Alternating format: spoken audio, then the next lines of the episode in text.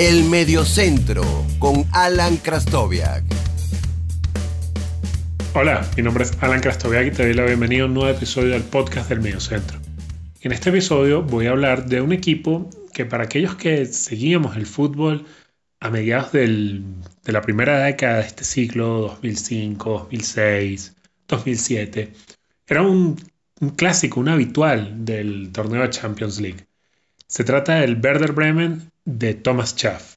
Un equipo que fue mutando, fue cambiando, que tuvo varias versiones durante un largo periodo de éxito, que quizás no contó con tantos títulos, pero que en una década en la que el Dortmund no estaba muy, muy bien, tenía algunos problemas y quizás otros equipos les costaba un poco salir eh, a enfrentar al Bayern, a hacer esa oposición al Bayern, pese a que varios eh, ganaron el, título de Bundesliga durante esta, esta década, el Stuttgart, el propio Werder Bremen, el Wolfsburgo, eh, el Bremen era el gran rival del Bayern y era ese equipo al cual el Bayern consecuentemente le iba quitando jugadores de, su plantilla para reforzarse cada temporada. Sin más preámbulo, vamos a repasar un largo periodo, eh, del 99 al 2013, de Tomás Schaff al frente del Werder Bremen. Escuchas el Mediocentro con Alan Krastoviak. Para poder hablar del Werder Bremen de Thomas Schaff, primero hay que entender por qué esta relación era tan especial. Y básicamente es porque Schaff pasó toda su vida en el Bremen. Fue defensor del, del equipo como jugador activo, jugó 281 partidos, al retirarse fue entrenador de las inferiores y luego, desde el año 99, desde el 9 de mayo del 99, fue técnico del primer equipo, reemplazando en ese momento a Felix Magath con el Werder Bremen en riesgo de perder la categoría. En esa temporada 98-99, eh, llega el 9 de mayo, llega prácticamente terminándose la temporada y se salva del descenso con 38 puntos, apenas un punto más de que, del que marcó el descenso a la Bundesliga 2. Pero como los ciclos que van a empezar bien, empiezan bien y ya, Schaff unos días después ganaría su primer título al frente del Werder Bremen, ganando la Pokal y con eso clasificándose a la Copa de la UEFA aún, derrotando nada más y nada menos que al Bayern en esa final de la Copa de Alemania. La temporada 99-2000 los encuentra novenos con 47 puntos y de nuevo van a la UEFA gracias a que llegan de nuevo a la final de la Copa. La siguiente temporada son séptimos con 53 puntos, van al Intertoto y en esa temporada eh, el gran goleador del equipo es uno de los eh, jugadores más importantes probablemente de la historia del club, el peruano Claudio Pizarro, que anota 19 goles y lo acompaña en esa delantera a Hilton con 17, un jugador que también sería muy importante en la historia del club, aunque con una, con una, con una relación un poco más corta. La temporada 01-02 los encuentra sextos con 56 puntos. fíjense cómo el equipo poco a poco va creciendo bajo el mandato de Thomas Schaff. De nuevo se meten en la UEFA, con Ailton como gran goleador con 16 goles. En la 02-03 pegan un pequeño retroceso con 52 puntos. Igual sextos, en este caso van a la Intertoto, y nuevamente Ailton es el gran goleador del equipo con 16 puntos.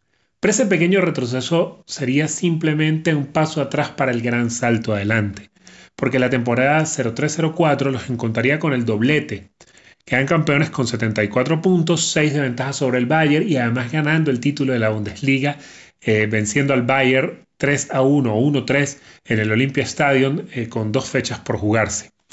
En esa temporada, el gran goleador del equipo fue Ailton con 28 goles Iván Klasnich lo acompañó con 13 tantos. También eh, ganan eh, la Pocal y se constituye en el, probablemente en la temporada más exitosa del Werder Bremen y seguramente y definitivamente la más exitosa eh, del pasado reciente. Pero vamos a, a, detenernos un poco en este equipo para ver de quién se trataba, quiénes eran los jugadores, quién era ese 11 tipo y veamos que aunque vamos a encontrar nombres eh, que se nos van a hacer conocidos, no era un equipo de grandes estrellas. En la portería estaba Andreas Reinke, que había llegado ese verano gratis del Real Murcia. La defensa la, conformaban el Valerian Ismail, que había llegado a préstamo al Estrasburgo, un defensor francés que luego se iría al Bayern, y el Ladens Krastic, un eh, jugador eh, serbio que acompañaba a Ismael en la defensa. Por, un, por una banda, por la izquierda, Christian Schulz, y por la otra, el canadiense Paul Stalteri. En el, en el como 5, en un, en un en mediocampo en rombo, que era muy común en aquella, en aquella época, se paraba Frank Bowen, el capitán del equipo, acompañado por una suerte de dos interiores que tenían mucho recorrido, era lo, común en la época, por un lado Fabian Ernst y por el otro lado Tim Borowski. El mediapunta era Johan Mikud, el francés, un jugador de muchísima clase, y adelante los ya mencionados Ailton e Iván Klasic. Al terminar la temporada, Ailton se marcharía libre al Schalke 04, pero estaría muy bien reemplazado. En la temporada 0405 eh, llegó nada más y nada menos que Miroslav Klose al, club y se convertiría, aunque todos recordamos a Klose como ese gran jugador de selección, sería un gran, tendría un gran desempeño en el Werder Bremen.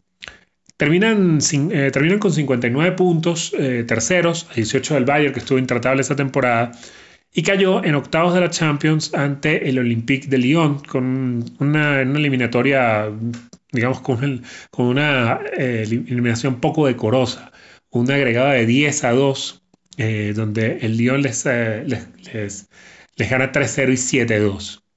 Pero la temporada de Klose fue buena, 15 goles para, para, el polaco alemán, y Klasnich de nuevo aparecería en, ese, en medio de un largo de una larga relación con el Bremen, aparecería con 10 tantos.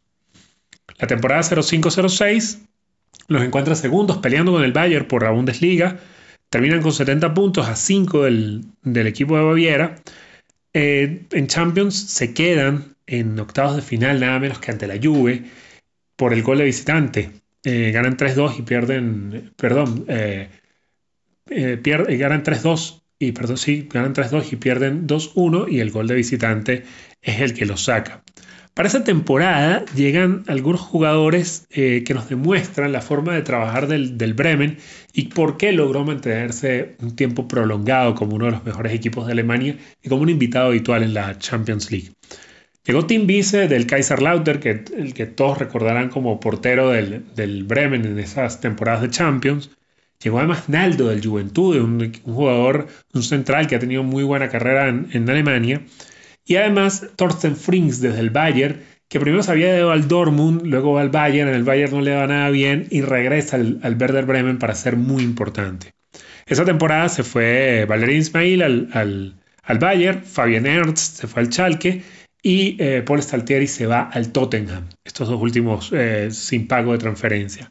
Pero sería, y por eso era importante recalcarlo de Close, una de las mejores temporadas de Close a nivel de, clubes, anotando nada más y nada menos que 25 goles.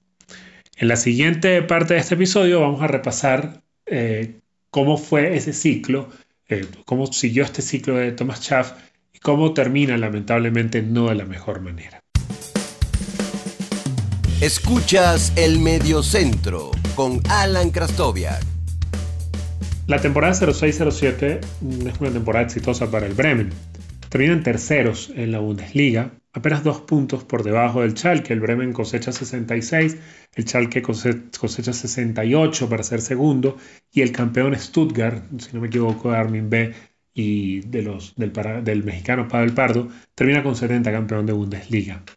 En Champions juegan las, eh, quedan en zona de grupos, terminan terceros en su grupo, eh, detrás de Chelsea y Barcelona, y eso los lleva a la Copa UEFA, donde tienen un largo recorrido, quedando eliminados eh, apenas en semifinales ante el español de Barcelona.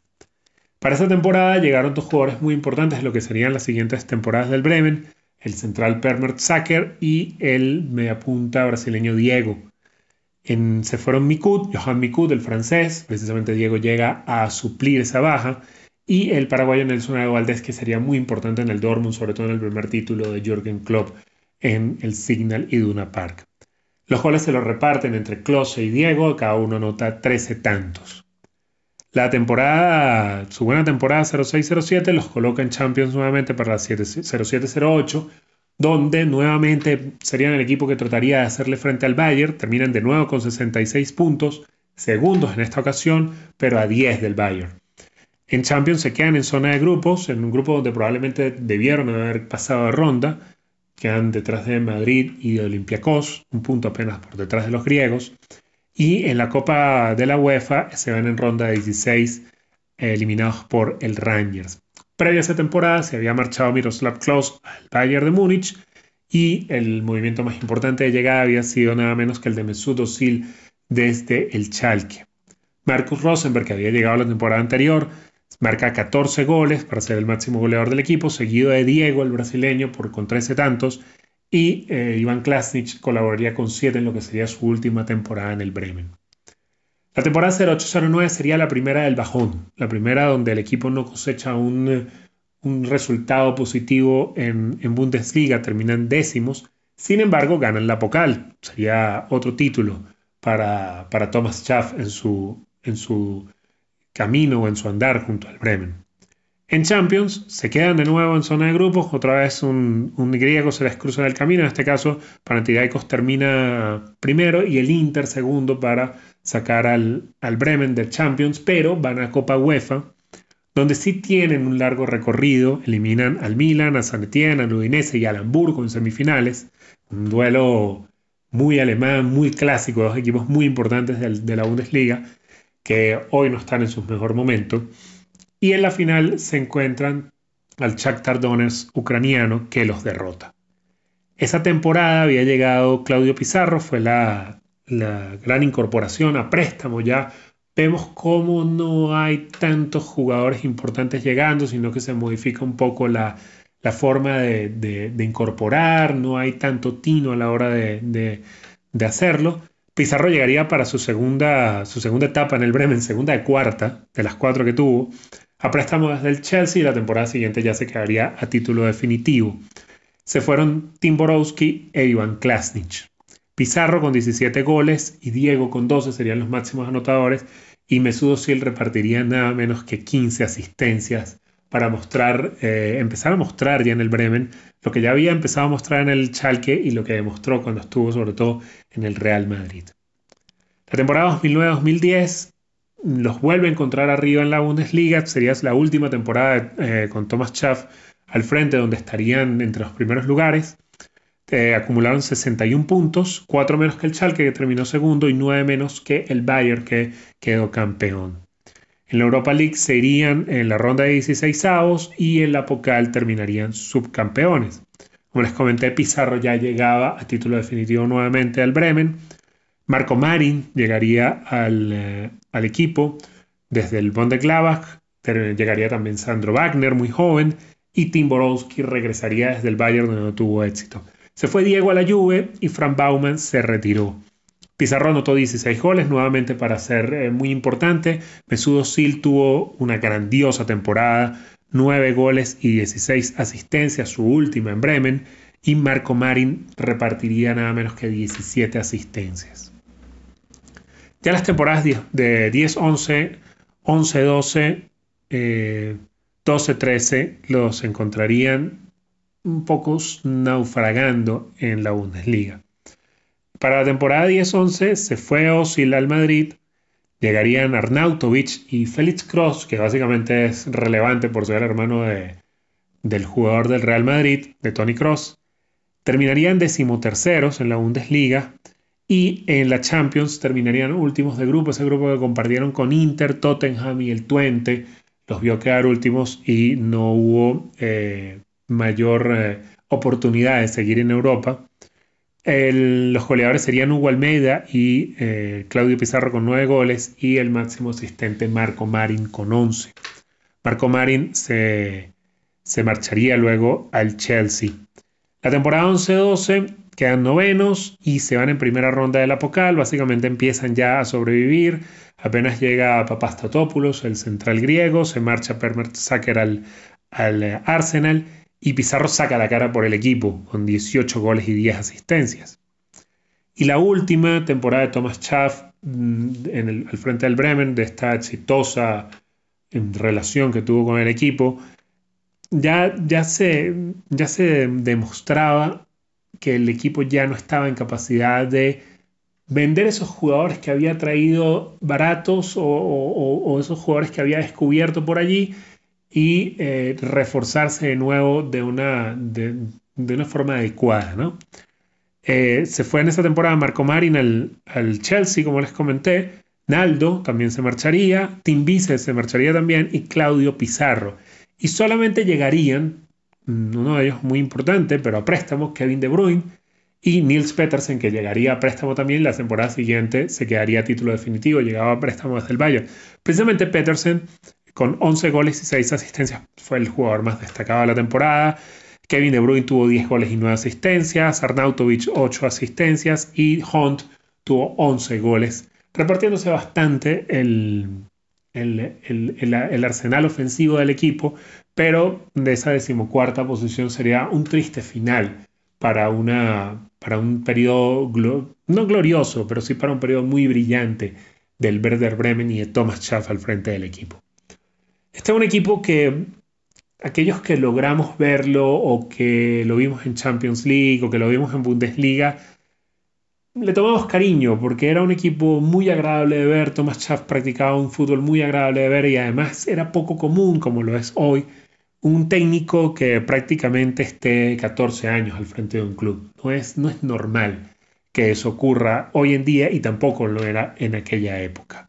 Un equipo por el cual pasaron Mesut Özil, Johan Mikud, Miroslav Klose, el brasileño Ailton, Claudio Pizarro como una de sus figuras, el portero Tim Vice, eh, Permert Sacker, Tim Borowski, Thorsten Frings, jugadores muy, muy, muy interesantes, muy atractivos, muy entretenidos de ver.